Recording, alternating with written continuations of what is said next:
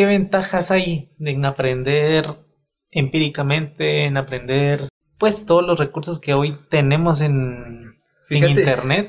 ¿Qué fue lo último que aprendiste en internet?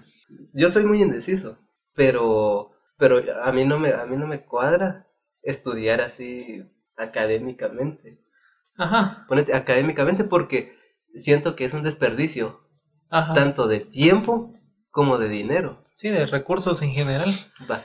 Y, y, y de esfuerzo también, porque ponete al final, por eso, Un montón. porque por eso una me he salido de varias, porque tal vez porque también ya, ya he experimentado en esas partes y, y digo, bueno, esto, el, el rollo no es así, Ajá. va.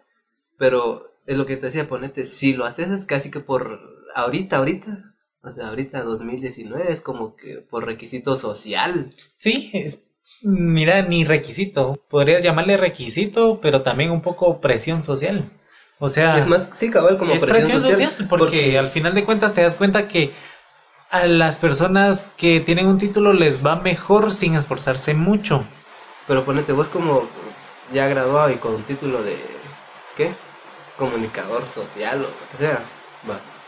Ponete si te metes, va, si te metes a, a- a escribir un libro o algo así, o sea, en literatura, ahí sí echas punta, pero no creo que es porque no, no creo que es por lo que te enseñaron ahorita en la carrera. No, claro, por Porque, las no porque dijiste que ya lo traías. Va, ponete, yo me metí a estudiar informática y me salí porque no me cuadraba y aparte dije, o sea, no es porque me sienta como que así que yo me las puedo todas.